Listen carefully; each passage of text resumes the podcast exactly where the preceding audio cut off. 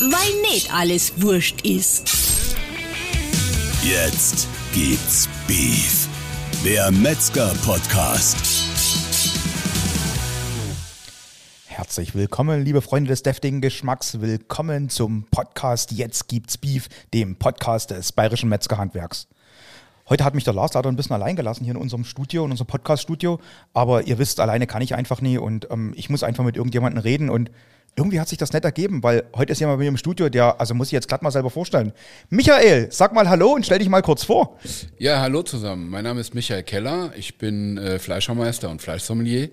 Und äh, ja, ich bin als Dozent für den Fleischsommelierkurs hier äh, morgen zum Thema Wild und Geflügel. Und äh, das hat sich jetzt so ergeben, dass ich hier jetzt sitze bei dir.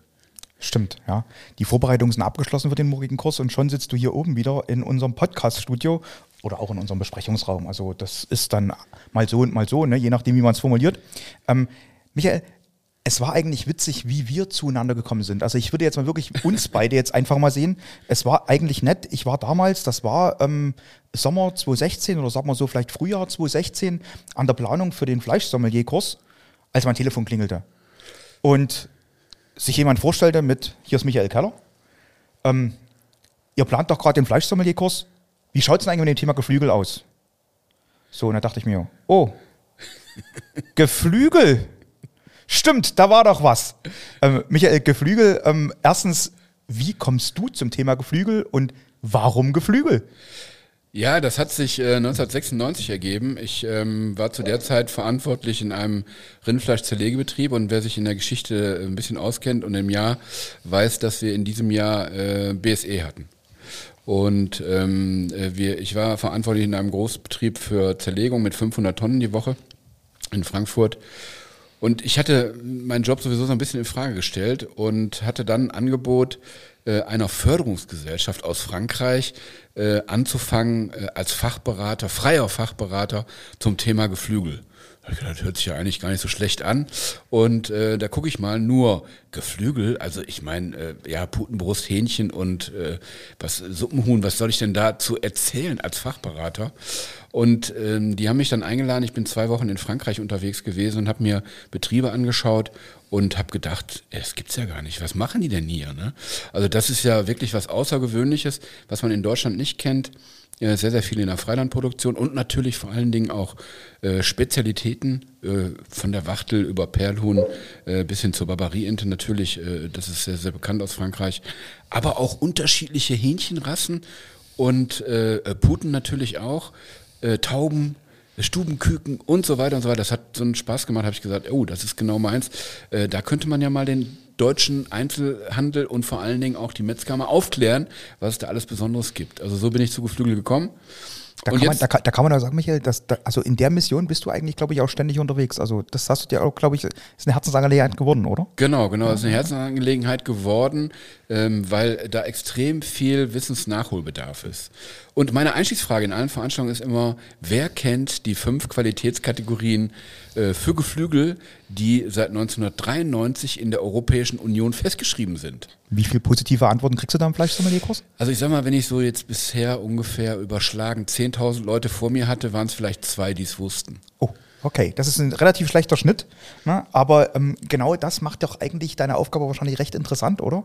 Also ich, ich sage jetzt mal aus, aus meiner, aus unserer Sicht auch, ähm, das Thema Geflügel ist in vielen Metzgereien unterbewertet. Ähm, du hast gerade ähm, auch schon, du hast ein paar Rassen aufgezählt, du hast ein ähm, paar Haltungsformen gerade genannt, wie die gehalten werden. Ähm, das Interessante ist ja, in Deutschland kommt, glaube ich, die Beschäftigung mit diesem Thema erst nach und nach bei Geflügel. Genau. Und das nächste ist, ähm, du, du, du, du kannst mir vielleicht auch noch mal ein bisschen was sagen, das Thema gerade, ähm, wie schaut es denn auf dem deutschen Geflügelmarkt aus? Also ähm, ist der Bedarf da? Ähm, was haben wir da vielleicht momentan für Möglichkeiten oder auch für Probleme? Ja, absolut. Also der, äh, der Geflügelmarkt ist der dynamischste Fleischmarkt, den wir überhaupt haben. Ähm, die Wachstumsraten sind jedes Jahr äh, steigend. Äh, wir in einem verlierenden Fleischmarkt insgesamt, muss ja. man sehen. Äh, Geflügel wächst nach wie vor.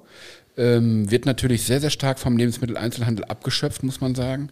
Und die Fachmetzgereien gehen meines Erachtens äh, doch in diesem Thema mit ihrer Auslagenbreite von, naja, gefühlt so 30 Zentimeter in der Breite und äh, 60, 70 Zentimeter in der Tiefe so ein bisschen an diesem Markt vorbei. Und das finde ich eigentlich schade. Kennst du Gründe? Ja, der Metzger sagt ja so Geflügel, das, also Geflügel ist kein Fleisch. Ne? Also Geflügel, äh, da, da habe ich na, Geflügelwurst, na, Salmonellen und ach nee, dieses ganze Kram. Der Metzger ist halt gewohnt, äh, Fleisch zu verarbeiten, was oder Fleisch, was er handelt, auch zu verarbeiten in Wurstwaren und das ist halt bei Geflügel äh, nicht der Fall. Aber er kann über Handelsware äh, sicherlich einiges aufbauen in diesem Bereich, denn die Nachfrage wird weiter wachsen. Geflügel gilt bei dem Verbraucher als das in Anführungsstrichen gesündere Fleisch. Ja? Weil fettarm und ähnlich, oder? Genau, es ist fettarm, es ist eiweißreich, ja, es bringt Proteine äh, mit sich, ähm, es ist unkompliziert in der Zubereitung, es ist sehr preiswert. Das muss man auch sehen. Also selbst wenn wir jetzt, ich gehe nochmal auf die Qualitätskategorien ein, wir haben es ja nur angerissen. Also es gibt fünf verschiedene. Das fängt an mit äh, Mast, Standard oder Ja. intensive Bodenhaltung, das ist dasselbe. Dann geht's weiter über die extensive Bodenhaltung. Dann geht's in die erste Stufe der Freilandproduktion, Auslaufhaltung. Dann kommt die bäuerliche Freilandhaltung als vierte Kategorie und als fünfte die bäuerliche Freilandhaltung, unbegrenzter Auslauf. Das ist unbekannt in Deutschland, weil wir zu 98 Prozent in Deutschland die intensive Bodenhaltung betreiben, also dann den Mastbereich. Und wie werden die zertifiziert, Michael? Also steht das dann irgendwo drauf, ähm, wenn eine Verpackung da ist? Oder Genau, also wenn die eine bessere Qualität haben, dann steht das schon drauf, aus Auslaufhaltung oder bäuerliche Freilandhaltung, dann wird das schon auch etikettiert. Aber das ist halt sehr schwierig, weil es ist in der Regel Importware, die aus äh, südeuropäischen Ländern kommt. Schwerpunkt Frankreich, aber auch Italien oder Spanien äh, oder Portugal, die in diesem Bereich produzieren. In Und haben die- Deutschland eher weniger. Okay, haben die Zertifizierungsstellen dann dafür oder weißt du, wie das läuft? Oder? Genau, also zum Beispiel Frankreich hat äh, ein besonderes Qualitätssiegel, das gibt es äh, seit 1965. Das ist ein orangen, äh, ein, ein ovales Siegel äh, in Rot mit einer weißen Schrift und da steht drauf Label Rouge. Oh, kannst du das normal sagen, Michael? Label Rouge, nicht Moulin Rouge, ne, sondern Label Rouge, ne? Ja, ich merke schon, also Geflügel ist eine sehr emotionale Sache. Ja, ja. Absolut, immer. Ne? Also, und ähm, das haben die 1965 eingeführt, äh, vor dem Hintergrund, dass auch in Frankreich eine intensivere Produktion aufkam und äh, gerade viele Bauern, die im Freilandbereich produzieren, äh, zum Staat gesagt haben, pass mal auf, wir für unsere besondere Art der Freilandproduktion, ich sage nochmal ein Stichwort, da werden die Hähnchen mindestens 81 Tage alt und nicht wie die mastintensive Produktion mit 28 Tagen geschlachtet, also alte Rassen, langsam wachsend, viel Geschmack entwickelnd äh, haben dann dem Staat gesagt, wir möchten gerne für unsere besondere Art der Produktion ein Qualitätssiegel haben. Und das ist 1965 am 13. Januar vergeben worden mit diesem Label Rouge Logo. Das sagt aus, dass die Tiere immer aus bäuerlich ursprünglicher traditioneller Produktion kommen, dass es langsam wachsende Rassen sind, die einem bestimmten Lastenheft unterliegen in der Produktion und ähm, ja damit immer alte Rassen auch sind äh, und äh, auf jeden Fall aus der Freilandproduktion kommen. Ich lehne mich jetzt mal weit aus dem Fenster. Ähm, das, was du jetzt so erzählst, würde ich jetzt sagen, ein Großteil der Verbraucher weiß das nicht. Nein. Ähm, ähm, ich ich sage jetzt mal, okay, beim Verbraucher ist es vielleicht auch oft so, dass er sich vielleicht gar nicht so dafür interessiert. Aber jetzt die wirkliche Frage, weil ich das gerade aus den Kursen ja von dir von so genommen habe, wahrscheinlich sind auch wirklich in unserem Bereich, also sprich jetzt im fleischverarbeitenden Bereich, auch da die Kenntnisse recht gering darüber, oder? Absolut, absolut. Warum ist das so, Michael? Ja, weil wir das im Ausbildungsbereich nirgendwo haben. Also wir haben zwar äh, Nährwerte und ähm, äh, Zubereitungsarten vielleicht, ja, in dem Bereich oder äh, Wertschöpfungskriterien wie wie viel Prozent hat die Brust, wie viel Prozent hat die Keule an Fleisch und so weiter. Aber über die Qualitätskategorien wird in der Regel nirgendwo gesprochen, in keinem Ausbildungsbereich. Weder bei den Köchen, äh, auch da bin ich viel im Schulungsbereich unterwegs, noch bei den Metzgern ähm, äh, oder auch in den äh, Fleischermeisterkursen. Es ist kein Thema. Ja. Ne? Also ich sag mal, ähm, mir kommt es so vor, wenn, also ich sag mal, für mich jetzt persönlich ist es eigentlich gar nicht so, weil ich jetzt wirklich sage, also ähm, gerade so ein, ein schönes Händel, ich sag jetzt mal, also am Drehspieß oder ähnliches, ne? also das ist eine super Geschichte, also auch eine kulinarisch sehr, sehr schöne Geschichte, ähm, die auch zu sehr vielen Sachen passt, gerade auch Richtung Sommer oder auch im Winter eine Gans oder ähnliches, aber ähm, kann es ein bisschen daran liegen, dass vielleicht auch der Stellenwert von Geflügel, du sagst, der wächst, aber ich glaube jetzt diese, diese, diese Hintergründe, was du auch vorhin gerade Richtung Frankreich erzählt hast, die haben wir kulinarisch gar nicht so, oder in Deutschland? Äh, das stimmt. Also hier ähm, ist eine andere Art der Produktion. Äh, die Vorzüge in Südeuropa liegen auch äh, auf der Hand, weil es, also Frankreich zum Beispiel ist ein Flächenstaat, ja, der äh, landwirtschaftlich geprägt ist, gerade in, im, im Küstenbereich äh, des Atlantiks. Es gibt dort keine großen Städte. Es gibt halt eine sehr dünn besiedelte Region, die landwirtschaftlich geprägt ist, wo man auf der einen Seite Futtermittel produzieren kann und auf der anderen Seite Fleisch produzieren kann. Und die Besonderheit ist noch, dass vom Atlantik der Golfstrom kommt, äh, aus, äh, aus Mexiko, aus Mittelamerika und der sorgt halt für ein sehr gemäßigtes Klima, sodass ich das ganze Jahr über auch in Freiland produzieren kann. Und es hat eine sehr große Tradition. Es gibt insgesamt zwölf Urrassen, äh, die also in der Produktion der Bauern noch vorhanden sind und die weitergezüchtet werden, wie zum Beispiel das Kunü, das Nackthalshähnchen oder das Sasso oder das Malvoisin, die halt in diesem Bereich aufgezogen werden. Und man hat unterschiedliche Rassen. Man hat weißbeinige Rassen ja, und schwarze und gelbe, die vor allen Dingen für die Maishähnchenproduktion geeignet sind. Das heißt, hier ist das Futtermittel im Getreideanteil 100% Mais und das sorgt halt für deutlich mehr intramuskuläres Fett und mehr Geschmack auch in diesem Bereich dann. Ne? Denn ich, ich glaube bei uns einfach, ähm, dass da auch oft von Seiten vom Verbraucher wahrscheinlich die, die Information fehlt ein bisschen, dass man einfach sagt, man, was kann man überhaupt damit machen, was kann man überhaupt, ähm, welche Möglichkeiten bieten verschiedene Rassen. Ähm, wir sehen das ja gerade im Fleischsommelierkurs auch, dass wir auch da, sage ich mal, Aufklärungsarbeit ja leisten, dass du auch in dem Bereich geflügelte Aufklärungsarbeit leistest. Hast du denn da auch schon mal so, dass du jetzt sagst, ja, ich, ich habe da schon mal jetzt Fortschritte gesehen, dass zum Beispiel auch sagen, Betriebe oder der LEH auf einmal sagt, stimmt, sowas könnten wir eigentlich reinnehmen, weil ich denke, nur durch den Verkauf und durch das Angebot beim Verbraucher kann man ja sowas vorantreiben, auch die, Nach die Nachfrage vorantreiben. Absolut, es gibt also in Frankreich äh, viele Produzenten in diesem Bereich und ähm, äh, die Betriebe sind exportorientiert mhm. und es kommt immer mehr nach Deutschland. Also im Großhandel ist es zu finden, in der Metro, in der Selgros, äh, überall. Also nicht nur äh, das Label Rouge, sondern auch die Spezialitäten wie Perlhühner zum Beispiel mhm. oder Wachteln äh, oder andere Barbarienten auf jeden Fall, ja, immer, ja, immer ja. Äh, gefragt. Äh, auch das nicht stimmt. nur als Saisonartikel, sondern als Ganzjahresartikel. Und der Lebensmitteleinzelhandel zieht auch mit. Also die Regionen, zum Beispiel Edeka Südwestfleisch, ist da sehr, sehr stark am Ball. Die Rewe Südwest, wo ja extrem viele Leute auch im Sommelierkurs waren. Ja. Hier bei uns in Augsburg. Ich sag bei uns, bei euch in Augsburg. Ist völlig in Ordnung. ja. Ähm, Gibt es da noch andere? Also ich weiß gar nicht.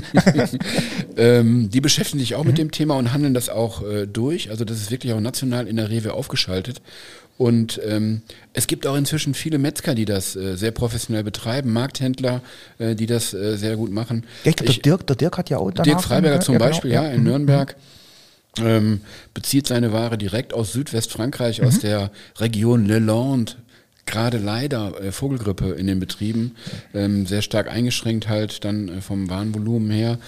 Ähm, aber eine ganz andere Art der Produktion und eine ganz, vor allen Dingen ganz andere geschmackliche äh, ja, Ausprägung. Ja.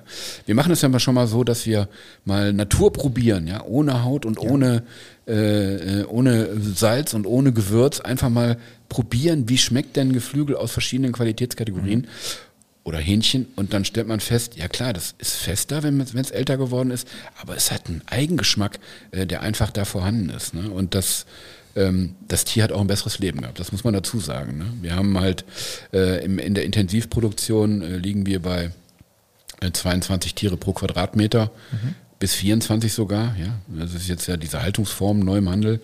Ähm, ja, Haltungsform 2 sagt nur aus, dass es also anstatt 24, 22 sind pro Quadratmeter in der Endmast, ja. sind genauso mit 28 Tagen geschlachtet, ja. Äh, haben einen Einstreu drin, okay, muss sowieso drin sein. Also das ist ja so ein bisschen Augenwischerei auch dem Verbraucher gegenüber. Das gilt dann schon als die erste Stufe des Tierwohls. Ja, ja. Ja, Aber Herdengrößen haben wir dann trotzdem äh, von 44.000 Hähnchen im Stall, im 1000 Quadratmeter Stall. Ja. das, das muss man halt wissen. Aber das, wie gesagt, es hört sich schon heftig an. Für mich war jetzt aber vorhin auch ein bisschen die Frage, wo du es erzählt hast, ähm, wir haben in Frankreich die klimatischen Bedingungen auch, sage ich mal, um diese Aufzucht gut gewährleisten zu können. Wärst, siehst du diese in Deutschland gar nicht? Also, weil Doch. ich, Michael, bloß noch, also, weil ich sehe es jetzt aus dem Zusammenhang heraus, wir haben sehr viele Betriebe bei uns, die natürlich auf ich sage jetzt mal, regionale Produkte sehr viel, so, dass ich eventuell so eine Rasse auch hier ähm, halten könnte, ähm, ja. züchten könnte? Ja, natürlich, mhm. das ist mhm. durchaus möglich. Ähm, ich denke jetzt gerade an Südwestdeutschland zum Beispiel, Markgräfler Land äh, Mhm. oder auch äh, ähm, äh, der Bereich Kaiserstuhl oder so. Aber da Ja. haben wir andere Produktionen, da haben wir nämlich Weinanbau. Ja, und dann haben wir keine Landwirtschaft. Das ist das Problem. Ne? Also ja, aber Wein und warmen- Hühner passen doch gut zusammen, also Wein zum- und Geflügel. Ja, genau. Zum Beispiel auf der anderen Seite im Elsass ne, äh, gibt es aber immer noch viele landwirtschaftliche Betriebe außerhalb des Weinbaus. Und auch da, eine sehr warme Region in Frankreich, wird viel Freilandgeflügel produziert. Das ist ein, ein kleiner Familienbetrieb, die Firma Siebert, äh, der äh, da in der Nähe von, von äh, Straßburg seinen Betrieb hat und da äh, weiße Hähnchen, gelbe Hähnchen, schwarze Hähnchen, Perlhühner, äh, alles im Elsass auch produziert, weil die klimatischen Voraussetzungen da auch ideal sind. Ähm, in Deutschland ist es halt so, dass dass es einige Bauern gibt, die das machen, ja, die für sich, aber meistens sind es dann auch Direktvermarkter, ja, die dann über einen Markthandel äh, ihre Ware äh, direkt oder über Abhofverkauf äh, an den Mann bringen. Also es ist ähm, leider nicht äh, ausgeprägt. Ne? Wenn, man müsste wissen jetzt, Hähnchenbeispiel, wir schlachten, was meinst du, wie viel, wie viel Hähnchen schlachten wir jeden Werktag? Mal eine Frage an, an In an dich. Deutschland In oder? Deutschland, in Deutschland, ja. Das ist schwierig. Sage jetzt wahrscheinlich eine völlig falsche Zahl. In Deutschland vielleicht, keine Ahnung, 10.000? wahrscheinlich sind es viel, viel mehr. Also nehme ich jetzt mal Also jeden an. Werktag schlachten wir in Deutschland 2,6 Millionen Hähnchen. Ähm, ja, Wir also, sind heute inzwischen exportorientiert, weil wir sehr, sehr kostengünstig Also produzieren. wir, wir, wir exportieren von hier, ja. aber unsere Ware dann oder, oder Ware, die wir Also vorher wir brauchen importiert wir, haben. Genau, wir brauchen äh, nein, nein, von hier. Also das Mhm. wird in Deutschland produziert und äh, wir brauchen halt viel mehr Brustfleisch wie Keulenfleisch, ja, Oh, weil der Verbraucher halt äh, dieses magere schöne Brustfleisch doch verstärkt nachfragt und äh, deshalb exportieren wir dann Flügel, Rücken, Keule in andere Dependancen, äh, vielleicht auch außerhalb der EU, geht auch nach Afrika inzwischen, ja. Und ähm, wir produzieren über unseren Bedarf insgesamt. Das hätte ich jetzt, hätte ich jetzt bei, bei Geflügel überhaupt nicht gedacht, weil wie gesagt, weil wir ja doch, also weil ich jetzt auch denke, dass die Nachfrage im Land relativ gering ist jetzt im Vergleich zu anderen Fleischsorten. Ähm, also hätte ich jetzt relativ ähm, ja, wenig da gesehen. Okay. Na, also ich, ich, wie gesagt, ich, wenn du jetzt natürlich sagst, wir exportieren, Ja. dann ist es natürlich auch wieder was ganz, ganz anderes. Aber ich hätte jetzt wirklich auch anhand von dessen, was in der Metzgerei in der, ich bin jetzt, ich bin jetzt wirklich so frech und sage, was in der Auslage liegt. Ja, Das ist halt wirklich immer, ähm, ja, also ein ganzes Händel sieht man schon mal ganz selten in der Auslage. seltener, Ne? genau. Also genau. das ist ähm, was und ähm, deshalb wäre ich jetzt da gar nicht von so Zahlen ausgegangen. Aber da bringt mich noch mal eine ganz andere Frage, weil da bist du auch so ein bisschen, sage ich mal, glaube ich, ähm, Experte drin. Ähm, wie sieht es denn bei Geflügel und Bio aus? Ja, Biomarkt wächst äh, äh, auch, Hm. ähm, aber auf einem sehr, sehr geringen Niveau, muss man sagen. Ah, ja. Weil äh, die Preisspanne dann, ähm, man muss wissen, Futtermittel sind ungefähr 80 Prozent der Kosten äh, im Geflügelbereich. Und äh, bioproduzierte äh, Getreide oder auch Eiweißträger, äh, wie Erbsen zum Beispiel oder Raps, äh, sind extrem teuer. Und äh, dann liegst du, also ich sag mal jetzt mal so ein, so ein Preisvergleich, ja. Die normalen Hähnchen werden gehandelt so um die 4,50 Euro, sag ich mal, das Kilo. Ja, ja. Ähm, Im Freilandbereich, die erste Stufe der Freilandproduktion, wird gehandelt um die 6,50 Euro das Kilo. Ähm, die bäuerliche Freilandhaltung mit zwei Quadratmeter Freilauf draußen pro Hähnchen und Schlachtalter 81 Tagen in kleinen Herden, maximal 4800 Tieren, wird gehandelt um die 10 Euro. Und bei Bio liegst du dann schon wieder bei 16, 17 Euro das Kilo. Ja? Und das ist halt äh, so ein Hemmschuh, der äh, dann da auch da ist, äh, weil im Vergleich zum normalen Hähnchen ist das schon wieder der dreifache Preis. Und äh, das, äh, da tut sich das doch, doch ein bisschen schwer in der Vermarktung. Ja, wie gesagt, ich habe den Eindruck, dass sowieso sich wahrscheinlich unsere handwerklichen Betriebe auch ein bisschen schwerer tun, sage ich mal, ähm, Geflügel zu vermarkten. Ähm, wobei ich jetzt auch denke, das liegt eventuell ein bisschen daran, dass wir ähm, vielleicht dieses Thema Rassen, dieses Thema Besonderheiten, Besonderheiten, also Spezialitäten gar nicht so nach außen stellen bisher. Genau. Also ähm, ich meine, ähm, wir können ja mal ein Thema ansprechen, wo ich jetzt sage, ähm, das ist für viele, glaube ich, äh, völlig weit weg. Ich kenne ja auch ein, zwei Betriebe, wo ich jetzt selber weiß, dort wird Geflügel gereift. Ja. Ja. Und dann angeboten. Also, und da stehen auch durchaus Preise, ähm, die durchaus bezahlt werden. Also, wo ich sage, ja, da staunt man eigentlich. Also, aber die Möglichkeiten scheinen da unbegrenzt. Ja, unbegrenzt nicht. Also es gibt da einen gesetzlichen Hemmschuh und Ach, okay. äh, den muss man also immer vor Augen haben. Äh, bei Geflügel steht nie ein Mindesthaltbarkeitsdatum auf dem Etikett, ja, sondern es steht ein Verbrauchsdatum drauf. Und zwar steht da immer drauf, zu verbrauchen bis bei 0 bis 4 Grad.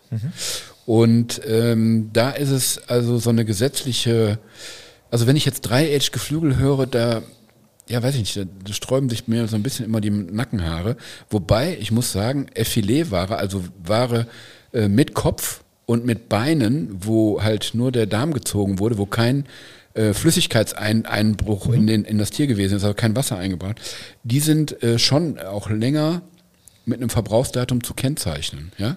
Die kann ich tatsächlich 10, 12 Tage äh, bei diesen 0 Grad bis 4 Grad äh, lagern. Und das nennt sich dann Dry-Age-Geflügel. Da gibt es zum Beispiel einen Otto Gourmet, der das ja, äh, Ja, entsprechend gesagt, macht. Ja. Ich, ich kannte das Aber- zur Weihnachtszeit mit der Gans, also das habe ich das Ja. zwei, dreimal gesehen gehabt und ähm, ähm, kenne auch da zwei, drei Leute, die das bestellt haben und die Ja.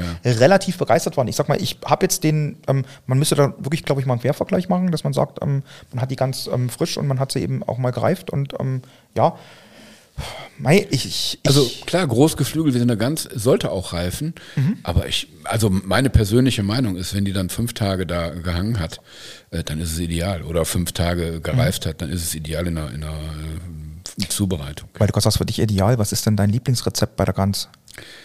Also klassisch eigentlich, ne? Also Ofen, äh, Maronenfüllung oder? Maronenfüllung, ja, aha, ja. Ähm, und dann äh, klassisch im Ofen äh, Ja. gegart, äh, mit äh, hoher Temperatur angefangen, mit, Mhm. ein bisschen im Wasserbad die Brust und dann hinterher rausgenommen und dann äh, die Temperatur gesenkt und zum Schluss nochmal überkrossen. Also das ist dann ideal. Am besten mit Pinsel nochmal äh, Salzwasser drüber streichen, um die Haut wirklich äh, kross zu machen und auf dem Gitterrost, nicht in der Wanne liegen lassen. Ja, das Ja, das stimmt natürlich, ja klar. Ja, das ist, also das, Grill, du bist ja auch der Grillspezialist. Ja, aber äh, die, die, Gans auf dem Grill ist schon eine tolle Geschichte, oder? Äh, äh, ohne Frage, wie gesagt, also ich sage mal Geflügel ähm, überhaupt, also da gibt es gar kein Thema. Also ähm, deshalb ist es immer wieder so erstaunlich, dass eigentlich ich selber, wenn ich über die Sache nachdenke, ähm, das ist genau das gleiche wie, es ist ein weiterer Vergleich, aber Fisch, eigentlich kommen sowohl Fisch als auch Geflügel zu wenig auf den Tisch. Ja, und ich sag dir jetzt noch was. Ähm, wir haben ja immer einen Pro-Kopf-Verbrauch Fleisch im Jahr. Das ist ja aufgeteilt. Ne? Wir liegen Ja, jetzt bei ja. 57,6 Kilo. Genau, ja. Was glaubst du denn, wie hoch der Anteil Geflügel an diesem Bereich ist? Ja, stell mir immer so Fragen, ich liege so weit daneben. Das sag's mir einfach und mach mich, blamier mich hier nie. Also wir liegen deutlich über Rindfleisch, ne? Mit, mit Geflügel. Bei Geflügel liegen wir ja, über ja, Rindfleisch? Ja, ja. Okay. Also wir, wir liegen, äh, nach Schweinefleisch ist Geflügel der zweitgrößte äh, Anteil und wir liegen äh, bei 13,8 Kilo netto. Ja? Oder pro Kopf Verbrauch sind wir bei 23 Kilo, also ist der Bruttowert, ja. Also das ganze Tier dann mit allem drum und dran. Ne? Also das ist schon ein, ein deutlich höherer Anteil wie bei Rindfleisch, wo wir bei 10,5 Kilo im pro Kopf Verzehr liegen. ja? Äh, Das ist den meisten gar nicht bewusst. Nee, Also dieser- wäre mir jetzt auch, also wie gesagt, hättest du mich jetzt gefragt nach einer, nach einer ähm, Genau. äh, Reihenfolge, hätte ich, hätte ich auch daneben gelegen. Ich Ja, absolut. Okay, Also wir haben deutlich mehr wie Geflügel und das findet sich halt in den Metzgertheken nirgendwo wieder. Ja. Es gibt ein paar Spezialisten, Ja. da muss ich sagen, die äh, haben das verstanden und äh, setzen das auch entsprechend um. Es sind auch einige Markthändler dabei, die auf einem ganz, ganz hohen Niveau unterwegs sind. Ist natürlich auch einfacher, sage ich mal, in Frankfurt in äh, den äh, äh, Bereichen, sage ich mal, Bockenheim, Sachsenhausen, Bornheim, wo halt auch Geld zur Verfügung steht, äh, da äh, im Markthandel mit, mit Geflügel was zu machen, wie, wie irgendwo, was weiß ich, ne? also in einem äh, Neben, Ja, Nebenbereich. Ne? Wobei man auch sagen muss, rezepturmäßig muss ich jetzt dazu sagen, also gerade auch, weil du es von uns angesprochen hast, ähm, im Grillbereich, wir haben extrem viele Rezeptoren, ob das jetzt die klassischen Sachen sind wie Chicken Wings, ähm, die ähm, grillmäßig gemacht werden, oder ähm, sage ich mal, ähm, die ähm, Sachen, wo man einfach sagt, Pult ähm, äh, Duck mittlerweile, Genau. was eine äh, Geschichte ist, die mittlerweile in vielen ähm, Events auch Einzug gehalten Auch hat. Pulled Chicken ist super lecker. Ja, genau. Ja, ja, genau, ja. Das, ist, das sind Sachen, wo man einfach sagt, also das hält immer mehr Einzug, also Ja. auch leicht geräuchert, die Sachen. Ne? Ja. Ohne Frage, weil früher hieß es ja immer, also Geflügel und Rauch, das verträgt sich gar nicht. Ne? Mittlerweile ist das auch ganz anders in meinen Augen, also zumindest in der, in der Wahrnehmung. In der Wahrnehmung auch, im Geschmacksbild denke ich immer, wenn ich geräuchertes Geflügel esse, das schmeckt irgendwie wie Forelle geräuchert. Also, ne, also diese Richtung ist dann doch Okay. sehr, sehr nahe beieinander, also ich, ich, ich. ich, ne? wie gesagt, ich finde es gar nicht so schlimm. Also gerade auch, wenn man ja, ähm, sage ich mal, dieses ähm, typische, ist ja auch, glaube ich, wahrscheinlich so eine amerikanische äh, ähm, Einzug da, äh, diese Biercan Chicken, ne? also dieses Bierdosenhähnchen Ja, genau. bei uns, ähm, wo ich jetzt auch sage, wenn ich das nicht auf dem Grill mache, habe ich einen leichten Rauchgeschmack dran, Ja. aber ich finde den nicht störend. Also das muss ich ehrlich sagen und das ist nie... Genau, also ich, ich grille sehr gerne ähm, Hähnchen in der Rotisserie, weil das einfach Mhm. im Drehspieß äh, eine super Geschichte ist. Also nicht nur Hähnchen, auch Perlhühner oder, oder Gänse, äh, weil immer wieder die Hitze drankommt und das Fett ist läuft einfach, rundherum, gell? Fett läuft, genau. Also das ist einfach, einfach eine richtig tolle Sache. Ähm, es geht auch relativ schnell. Deshalb habe ich mir auch extra einen äh, schönen Grill mit einem Backburner geholt, ja, um also dann in der Rotisserie auch zu grillen. Und ähm, da, da noch mal so eine kleine Anekdote aus Frankreich. Wenn, wenn du in Frankreich irgendwo auf dem Markt bist, ne, gibt's immer eine Rotisserie. Und die äh, diese Rotisserie betreiben, äh, die haben also wirklich ein klasse System. Ganz oben ist Schweinebauch gerollt, gewickelt, ja, auf dem Spieß. Ja, ja. Danach kommt Nacken, Schweinenacken auf dem Spieß. Dann kommen äh, Hähnchen, dann kommen Perlhühner und ähm, das, das Fett von dem Schweinebauch läuft über den Nacken, läuft Bis über die. runter, oder? Ja. Und, Cool, ja. und interessanterweise sind auch viele muslimisch an Kollegen da, die dann trotzdem die Hähnchen kaufen, ja. Also, ne? Also, Also ganz toller Geschmack. Und das, das ganz Tolle ist, unten haben die dann so Wannen, ja, Mhm. und in diesen Wannen liegen Kartoffelspalten. Ne? Also die Kartoffelspalten werden gar und der ganze Fleischsaft läuft also von oben nach unten in die Kartoffelspalten rein und gart das mit. Hinterher kommt ein bisschen grobes Salz drüber und du hast einfach ein super geiles Essen, ja. Ganz natürlich. das hört sich jetzt sehr gut an. Also gut, dass wir gerade Mittagessen waren. Also dass sozusagen jetzt, also der Hunger nicht so ganz so stark ist oder das, ne? aber der Appetit kommt auf jeden Fall bei deiner Erzählung. Aber da gleich mal eine Frage an, an unseren Geflügelexperten hier. Ähm, wie oft gibt's denn bei euch in der Woche Geflügel? Ja. also, wenn du meine Frau, Schade, kann ich jetzt auch mal sagen, erwischt. wenn, du meine Frau fragst, zu oft, ja. Ah, okay. Also Okay. ich sag mal, ich sag mal, ähm, letztes Jahr waren wir in der Vendée in Urlaub. Mhm. Ähm, die Vendée ist Atlantik und äh, da gibt's die Region Chalon. Das ist auch noch vielleicht mal ganz wichtig zu erwähnen. Mhm. Ähm, diese Label Rouge Geflügel, es gibt 39 Regionen, die zugelassen sind und es steht immer die Region als äh, Produktionsregion Mhm. äh, mit drauf. Also es ist ein regionales Produkt, wie, wie ein Schinken aus Parma oder so. Also Loué zum Beispiel ist Loué und 75 Kilometer Umkreis. Ne? Oder äh, da gab's jetzt Chalon, also in der Vendée. Ja, ist eine, ein Departement in, in der Vendée. Und ähm, also wir haben ein Häuschen gehabt, meine Frau, ich sag, komm, angekommen, alles eingerichtet, so sage ich, ich fahr mal schön in den Supermarkt und besorge uns mal was zu essen, damit wir dann hier weiterkommen. Und bin halt in so einem äh, Hypermarché drin, also so einem Großmarkt und und sehe dann, oh, drei für zwei, also drei Hähnchen gehabt für den Preis von zwei aus der Region Chalon, ja, Schwarzfederhähnchen und habe gedacht, ja, den Schnapper, den kann ich mir ja nicht entgehen lassen. Nein, also, also das- also ich kaufe auf jeden Fall natürlich einen großen Warenkorb, aber auch Unter uns, da sind ja auch, da sind ja auch Männer überhaupt nicht anfällig. Nein, Sachen. überhaupt nicht. Also, ja. Also auf jeden Fall kaufe ich auch diese drei Hähnchen und komme halt wieder ins Apartment. Meine Frau inzwischen alles schön eingeräumt und so sage ich, sag ich so, Schatz, heute Abend gibt's Hähnchen. Da sagt die zu mir, sag mal, hast du eigentlich einen Vollschuss? Wir sind hier am Atlantik, hier gibt's Fisch und alles Mögliche und ich soll dieselben Hähnchen wie zu Hause essen. Also sie war da nicht ganz mit einverstanden. Ja, das, das, das glaube ich. Wobei ich da auch das Konzept interessant fand vom Marcel ähm, letztens in Kitchen Impossible, ne? das Hähnchen Ja. mit einem Stubenküken zu füllen. Die Bondage, ja, genau. Genau, ne? also von daher, ne? ja, also ja. man kann überall und immer wieder lernen. Ne? Also von daher, aber ähm, auch da jetzt, also nachdem wir jetzt über sozusagen euren, euren ähm, Geflügelkonsum gesprochen haben, ähm, was ist denn deine Lieblingsrasse? Oder was ist denn, ey, ich formuliere es mal anders, was ist denn deine Empfehlung eigentlich? So, wo du sagst, also, ähm, äh, warte, ich will noch mal eine andere Frage stellen, gleich mit, damit du so ein bisschen viel antworten musst. Und zwar, ähm, was ist das verrückteste Geflügel, was du in der Hinsicht je gegessen hast? Und wie gesagt, was ist deine Empfehlung? Was ist eure, euer Lieblingsgeflügel? Ähm, ich fange mit dem verrücktesten Geflügel Mhm. an. Das ist ein, ein äh, Brestkapaun gewesen. Ein Kapaun ist ein kastriertes männliches Tier. Mhm. Ähm, die werden im Sommer kastriert, damit die Weihnacht, kurz vor Weihnachten geschlachtet werden. Mhm. Und äh, diese Brestkapaune, das ist eine kleine Region, die liegt zwischen Jura und Burgund. Eine sehr äh, spezielle Region. Es sind nur 500 Bauern, die da agieren und es gibt auch nicht mehr und äh, die produzieren halt äh, das klassische äh, französische Hähnchen nach geschütztem geografischem Ursprung. Das ist diese Rasse Poulet de Bresse und ähm, das hat blaue Beine, weißes Federkleid, einen roten Kamm, also Bleu, Blanc, Rouge, die Farben der Trikolore. Und die Franzosen haben das auch als Nationalsymbol. Ja, wir haben den Adler, die haben das Hähnchen. Und Aber wir essen unser Nationalsymbol nicht. Nein, wir essen es nicht, nein. Und ähm, da war ich halt eingeladen zur, äh, zur, äh, zur Weihnachtsausstellung am 23. Dezember in der, in der äh, Messehalle in Bourg-en-Bresse, wo halt die Kapaune prämiert werden, die besonderen Kapaune.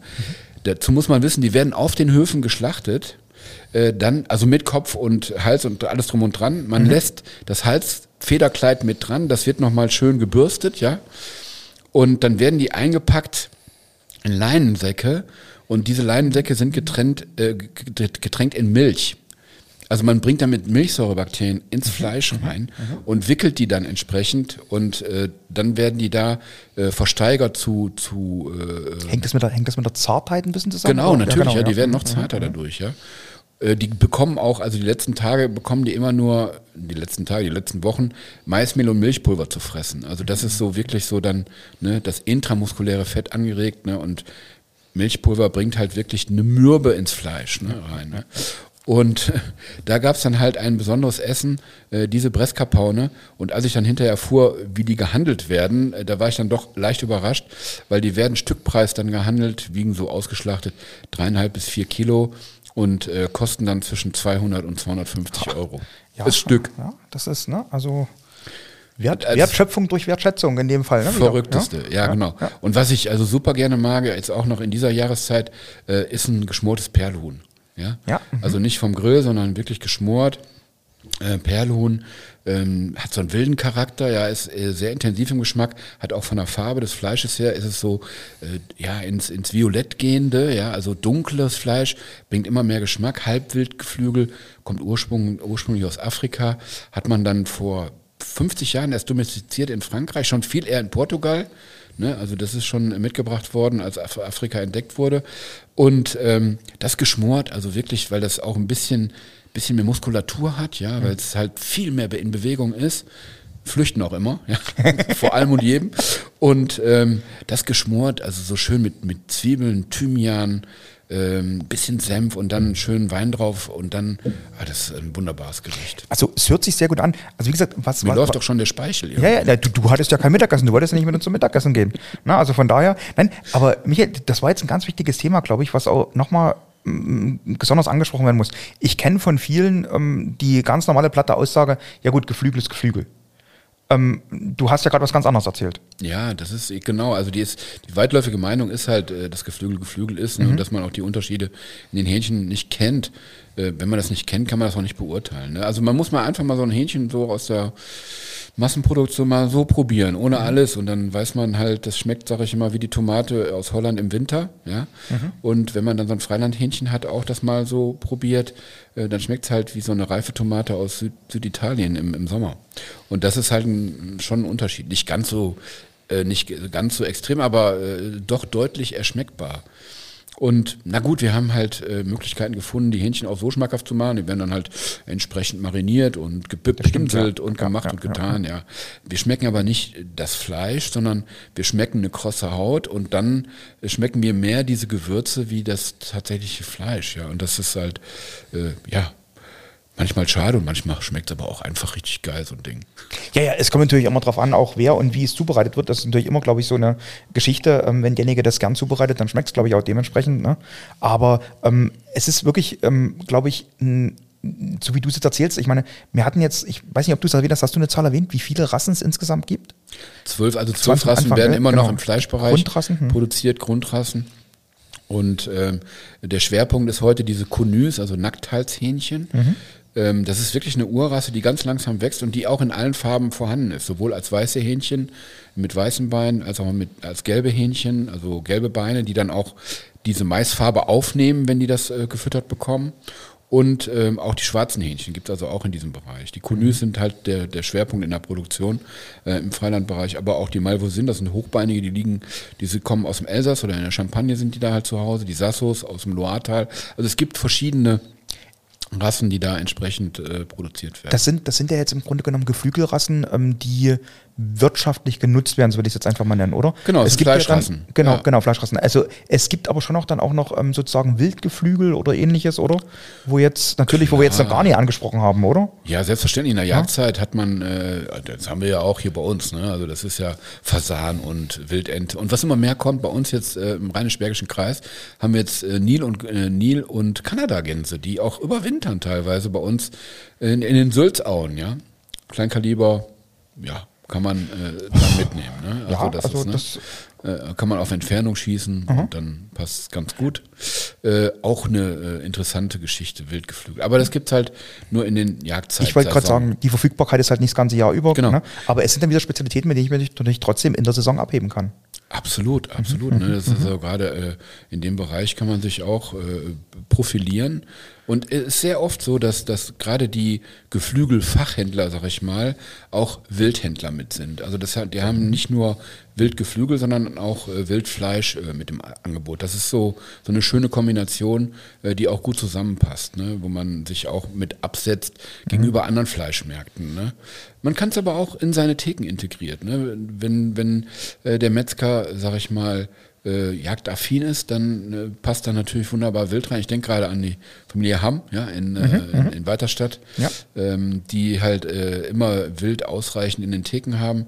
Oder aber äh, auch Kollegen, die halt im Geflügelbereich, Dirk Freiberger hat man schon angesprochen, aber auch andere, die dann da ein großes, breites Sortiment anbieten, ein tiefes, äh, die auch Spezialitäten mit anbieten. Und wir reden ja hier gerade auch im Bereich der Fleischfamilie ist immer über ähm, die äh, äh, Geschichten der Produkte und da habe ich natürlich viel zu bieten. Also dieses Stichwort Storytelling äh, ist da sehr weit. Und wenn ich ganze Tiere kaufe, ist from nose to tail ähm, natürlich automatisch gegeben. Ne? Das ist so. Ja, ich sag mal, wie gesagt, es ist ja auch eine Entwicklung wieder hin. Also ich, ich sehe das jetzt selber im privaten Umfeld auch. Also so Sachen wie Hühnermägen, ähm, das ist eine Sache, die gab es früher eigentlich immer zu essen. Ähm, das kommt jetzt langsam wieder, habe ich den Eindruck. Also dass auch so eine Gerichte ähm, wieder ein bisschen mehr kommen. Ähm, man hat immer Leute am Tisch sitzen, die sagen, ach, ähm, nö, lass mal lieber. Ne?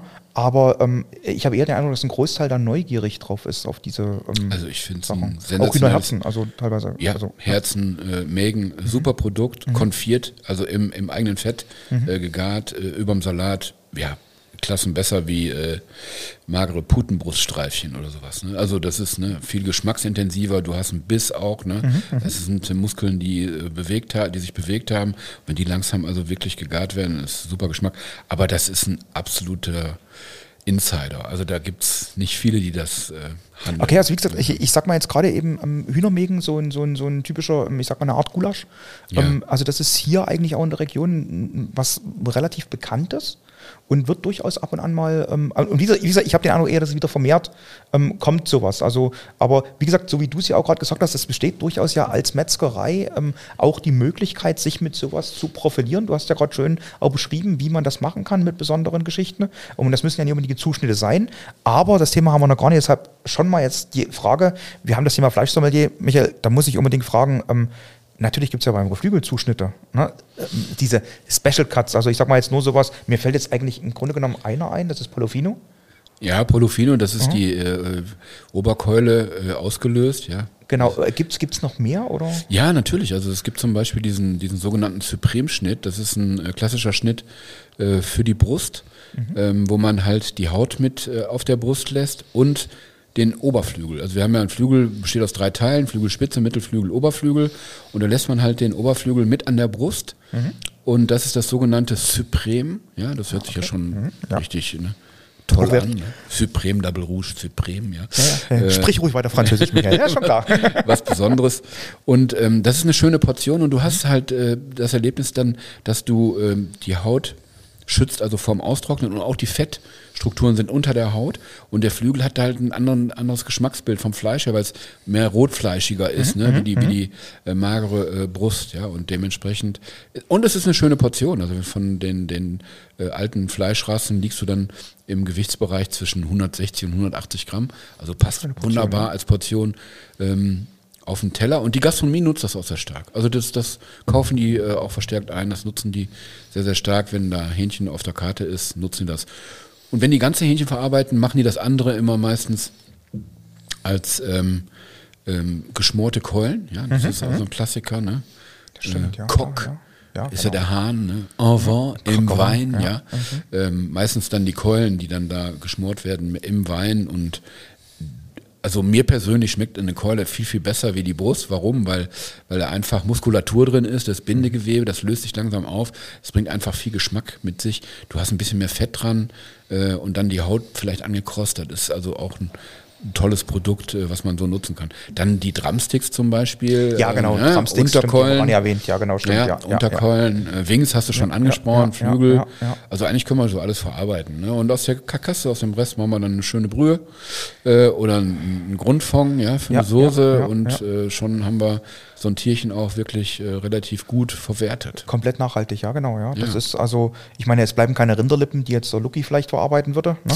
aber die sind beim Hühnchen ein bisschen schwierig. Aber trotzdem, wie gesagt, also ähm, eine sehr interessante Geschichte. Vor allen Dingen, es ist ja auch so, dass sowas wie jetzt zum Beispiel Hühnerfüße, ich glaube auch der, der, der Kamm, sowas ist ja in, in Asien sehr gefragt. gell? Absolut, ja, ja. Ja, das ja. Ist, also die, die Schlachtunternehmen, sowohl in Deutschland, in ganz Europa eigentlich, vermarkten diese Nebenprodukte ganz klar nach Asien. Ne? Also du wirst, du wirst äh, keine Garküche äh, in, in, in Singapur oder in Shanghai oder in Peking äh, sehen, äh, die nicht äh, irgendwo äh, Hühner, Entenfüße äh, da zubereitet und du bekommst es als Streetfood-Essen äh, mit, äh, in asiatische Richtung halt. Ne, Ja, also mir, mir, mir- war die äh, geschmackliche Richtung jetzt vorhin wesentlich sympathischer, aber ich muss jetzt echt mal nachfragen. Also es, es, es wird, also wirklich, der wird, die, die, die Füße werden gekocht oder was wird da mit denen gemacht? Genau. Ja. Also werden gekocht, ne? Und dann hast du ja eine, eine Knorpelschicht drumherum und Knochen und das, das kaust du dann ab, äh, dass der blanke Knochen übrig bleibt. Ne? Du hast bei den Enten zum Beispiel, bei den hast du die Schwimmhäute. Ja. Ja, das sind natürlich auch Leckerbissen dann, äh, die du da rauslutschen Michael, kannst. ich glaube, wir ne? müssen langsam zu Ende vom Gespräch kommen. ich glaube, ich glaube, wenn wir, wenn wir, wenn wir jetzt so weiterreden, da springen uns einfach die Hörer ab, weißt also, ne? also dass du, dass du jetzt noch vielleicht ein paar Rezeptoren da anbietest. Also, aber wie gesagt, also ähm, es, es ist letzten Endes trotzdem auch die nachhaltige Geschichte, die dahinter steht. Ne? Ja. Also das ganze Tier zu verwerten. Und das ist ganz wichtig heutzutage. Das ist auch was, was, ähm, sage ich mal, immer ein bisschen mit als Hintergedanke stehen sollte. Ich glaube, die ähm, Hühnerbrühe, die kennt jeder, machen, glaube ich, viel zu wenige. Also Ja. gerade wenn die Karkassen übrig bleiben. Ja, kalt aufsetzen wichtig, ja. Kalt Mhm. Ja, aufsetzen. Das habe ich von dir gelernt. Das hast du mir schon mal gesagt gehabt. Das habe ich auch nie gewusst. Das ist richtig, genau. So, Michael, wir haben jetzt, glaube ich, wirklich, also ähm, das Geflügel wirklich sehr schön mal in den Mittelpunkt gerückt. Ich glaube, ähm, es ist auch mal an der Zeit, dass sich einige Gedanken machen sollten über das Thema. Also, weil ähm, es ist so, ich glaube, der Verbraucher ist da schon weiter als der Handel. Oder sogar ähm, auch unsere Metzgereien. Also, ich glaube, der Verbraucher ist eher bereit für neues, anderes Geflügel und ähm, vielleicht auch mal für andere Rassen, für andere Geschmäcker. Ähm, ich glaube aber auch, dass unsere Betriebe oder vielleicht auch der Handel da mehr ähm, Rezeptoren oder ähnliches dazu anbieten müssen, um vielleicht sowas noch ähm, nach vorne zu bringen. Weil ich glaube, da gibt es wirklich also ähm, verschiedenste Sachen, die möglich sind. Also ich meine schon nur du im Kurs, du tust auch mehrere verschiedene Sachen immer präsentieren. Ich weiß, du bist da einmal Ja. mit Kräutern und, und Zitronenabrieb oder Limettenabrieb Ja, genau, genau. unterwegs und sowas Ja. alles, wo man einfach sagt, mit wirklich einfachen Aromaten, Wortmitteln ja, mit Ne? leichten Aromaten. Ja. Genau, genau. Salbei, ja, also sehr, sehr, sehr Kräuter. schöne Ergebnisse erzielst. Genau. Michael, du kennst unseren Podcast. Es gibt am Ende immer eine Abschlussfrage. Ne? Und ähm, also es gibt Leute, die sind vorbereitet, was? Und es gibt Leute, die sind nicht vorbereitet. Ne? Ich bin nicht vorbereitet. Okay, das hatte ich gehofft. Nein, Michael, eigentlich eine ganz einfache Frage. Du musst einfach wirklich nur den Satz beenden. äh, Mit dem Metzgerhandwerk verbinde ich. Ja, eigentlich das äh, Größte meines Lebens. Ich wusste mit zehn, dass ich Metzger werden möchte. Mein Onkel hatte eine Metzgerei. Äh, immer wenn ich da hinkam, in Essen-Werden, gab es was aus dem Kessel, aus dem Rauch. Also ich wusste relativ früh, dass ich Metzgerhandwerk, äh, Metzger binne. Und Metzgerhandwerk ist mein Leben. Das ist eigentlich schon ein schönes Schlusswort, Michael, aber ich mag dir trotzdem noch eine Frage stellen. Und zwar, ähm, hast du denn was, was du unseren ähm, Hörern ähm, so mitgeben möchtest, gerade was Richtung Geflügel oder ähnliches betrifft? Also so eine Message, eine Botschaft, ein Tipp? Ja, auf jeden Fall. Also wenn man äh, vor Ort einen Bauern hat, der in natürlicher Produktion irgendwas macht, kauft das ein, kauft regionales äh, Geflügel natürlich ein. Wie gesagt, in Frankreich wird regional produziert, also es ist eine regionale Spezialität, äh, handelt das entsprechend und äh, Geflügel wird sich weiterentwickeln im Fleischmarkt, das ist hundertprozentig sicher. Auch viele, die auf Fleisch verzichten, essen doch dann Geflügel weiter, weil sie das als das gesunde Fleisch ansehen und dem sollte man eigentlich Rechnung tragen in seinen Theken und ja, in seinem äh, Absatzmarkt äh, so weit wie es geht. Einfach mal probieren und die Geschichten erzählen. Die Geschichten sind ganz, ganz wichtig zu den Produkten. Äh, dafür muss ich aber das Wissen haben und das äh, lernt man ja hier im Fleisch zum E-Kurs zum Beispiel. Ja, völlig richtig. Also ich meine, da gibt es gar nichts weiter zu sagen. Und ne, also äh, mir ist es auch ganz wichtig, wie gesagt, Leute, probiert es einfach mal. Also ähm, ich weiß, ähm, ich wäre selber nie auf die Idee gekommen, ähm, auch durch Michael, ich durfte mal einen Kaphauen probieren. Und ich muss ehrlich sagen, ähm, weil wir uns vorhin über das Thema Geschmack unterhalten hatten, es schmeckt definitiv anders. Also es ist eben nicht das typische äh, Hühnchenhändel, was man so hat. Ne? Es, es ist ein anderer Geschmack und deshalb, wie gesagt, ich glaube, das kann man auch dem Kunden in die Richtung auch gut vermarkten. Bietet es euren Kunden mal an, ähm, lasst die Kunden mal probieren. Ähm, ihr setzt euch damit auch am Markt ab und bietet etwas Besonderes. Und ich glaube, das ist in heutigen Zeiten wichtig, in dem Kunden auch was Besonderes zu bieten. Und ähm, genauso wie, wie ihr, wie wir euch hier in dem Podcast immer was Besonderes bieten, ist das für den Kunden vielleicht auch mal eine Abwechslung wert, in der Theke mal was anderes zu sehen. Ne? Michael, ich sage danke, dass du uns diese Einblicke und diese kulinarischen Einblicke so geliefert hast. Ich hoffe, du hast jetzt den entsprechenden Hunger und den Appetit, ne, nachdem du so, ähm, ne? Ja, also auf jeden Fall, Speichelfluss ist da. Genau. Ja, du bereitest ja morgen einiges Zoom-Kurs, also von daher denke ich mal, wird es ja einiges zu probieren geben. Michael, ich sage danke, dass du hier warst ne, und dass du morgen noch hier bist und im Unterricht bei uns da ist. Es ist uns eine Ehre, dass du bei uns in den Sommeliers immer mit dabei bist und ähm, sozusagen dein Wissen weitergibst, was jetzt über, ja, seit 93 hast du vorhin gesagt, also ähm, dort ähm, 96. 96, also unterwegs bist. Also ähm, schon eine, eine wirklich, sage ich mal, große, lange Erfahrungszeit, die du eigentlich da hast in dem Gebiet. Und ich weiß, du machst es auch mit Leidenschaft, das ist eine ganz wichtige Geschichte dabei. Und ähm, von daher freuen wir uns, dass du da bist. Ich sage danke. Ähm, und an euch da draußen, bleibt uns treu, hört weiter zu. Ne? Und ansonsten, jetzt gibt's Beef. Denkt immer dran, in 14 Tagen wieder der neue Podcast. Weil nicht alles wurscht ist. Das war Jetzt gibt's Beef. Der Podcast des Bayerischen Metzgerhandwerks. Darf's ein bisschen mehr sein? Mehr Infos gibt's natürlich auch zum Nachlesen auf www.metzgerhandwerk.de.